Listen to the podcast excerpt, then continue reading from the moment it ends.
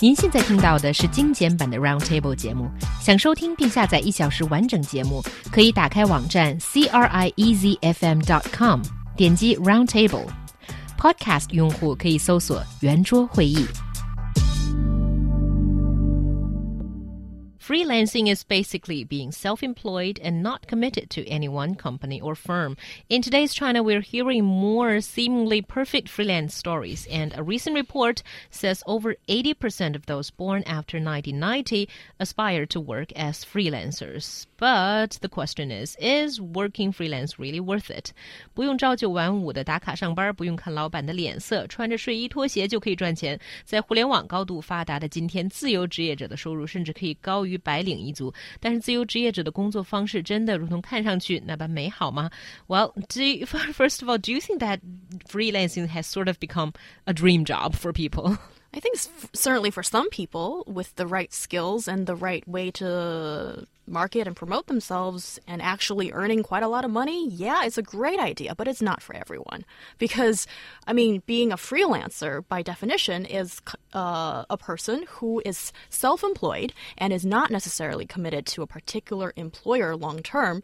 So the key here is being self employed, meaning you are your own boss. You will have to shoulder all the costs that uh, the job entails. And sometimes people aren't able to bear that or to make a profit. So not for everyone. Yeah, I think I, I, I think so. I mean, in the end, yes, there is there is the possibility and the opportunity of making more money, um, but those opportunities are going to be um, not as um, as likely to occur as you might think. I mean, so that that's always that's always the problem. And yeah, as a freelancer, you get you get to choose your own hours, but you don't always get to choose your own jobs. Um, you might have to take a job you don't like because that's the only you know contract actually available um, at the moment.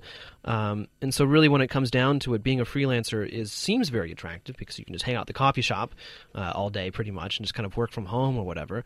Um, but there's no guarantee that you're going to be making enough money every month to actually cover uh, your living expenses, uh, you cover you cover your business expenses, um, and, and things like that. And looking at some of these numbers in terms of average income, I think that that really one of the bigger problems there is that there are some areas where people can actually make can charge in fact uh, quite hefty sums uh, for their services and so that works really well. Car appraisers masseuses pedicurists and manicurists you know like the, the you know the high level ones they can charge a lot of money per hour for, for what they do. Uh, and so of course they're going to be making a lot of money but that's going to skew all the other um, all the other uh, areas of work. I mean because the average monthly income for O2O freelancers was apparently 8 8,312 renminbi.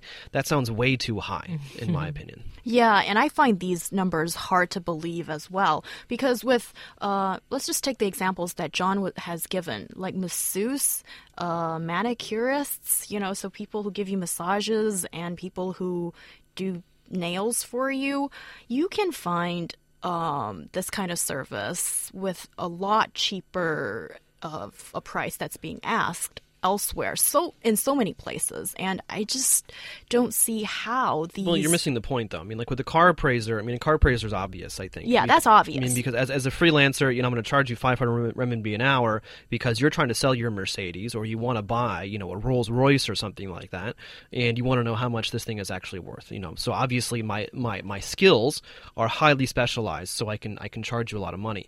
And the same is going to be true of masseuses pedicurists and manicurists. I mean not everyone's going to be able to off the bat that make you know eight thousand renminbi a, a month. Uh, you'd have to have a lot of experience, very specialized service, in order to be able to make that. My money. point here is that masseuse isn't really all that special here in China. You can find a lot of supply of people with this kind of skill. But not like the higher end is my point. I mean, a lot of people who are making this money as a masseuse, again, they're charging 400, 500 renminbi per hour just, just, just for this service because they are special. Yeah, I, I, I think I understand what you're saying, but just according to my own knowledge, I know so a few places that offer this kind of service but doesn't charge so much. And I suppose people who are looking for this kind of service, they should be well, they should be knowledgeable enough and savvy enough to find that there are cheaper and really good yeah, but you're not. But you're not. But that's that's the thing is you're not the market. I mean, it's people who are making a lot more money than you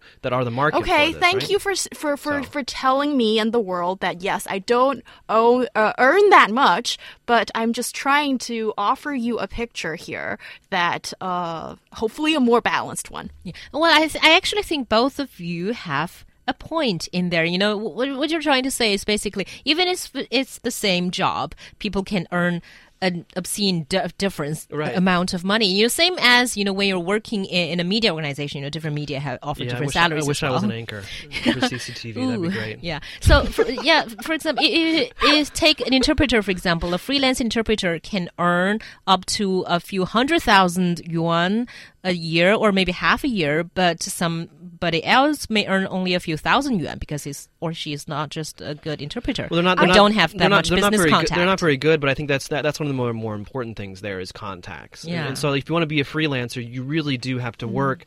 Harder in that sense to develop contacts, to develop a business network, uh, go out and meet people more often uh, if you want regular business. and that's very, very hard, I Yeah. think. Yeah, and so actually, what I've seen is that some of these uh, uh, cream of the crop, the top employees for some of these major institutions that have the reputation are well known in the field. And then when they leave that uh, institution that they used to work for and become a freelancer, you've already got the contacts, and Yeah. that makes sense. Exactly. because for someone who's sort of a nobody, just starting uh, to get into the field, and you're a freelancer, who knows you? Who wants Well- to employ you? Well, oh, you- I sound. I'm sorry for my tone.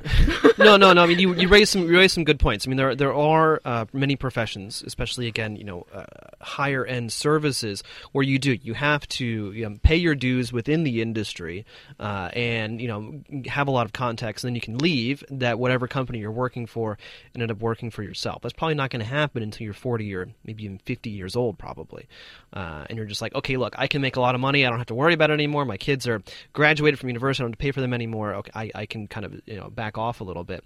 Uh, I think there's there's the other. Um, the other the other side of all this real and like so from the bottom up that's actually really good for freelancing if you want to become a photographer if you want to become a, a writer if you want to become a performer or something like that all freelance work is actually um, a really good idea. And the internet is a great place to show that you are somehow special, and but coming up with innovative uh, marketing strategies could be quite important. And one thing, another thing that I don't like about freelance is that you get no like social welfare benefits, and that's Get your own, ins- buy your own. that insurance. then you'll need. if so, you yeah, you, if you set up your own company you can you can work it out Yeah, But, work it uh, out for yourself. but yourself. if you're just but if you're just a freelancer with no registered company yes you're not eligible no,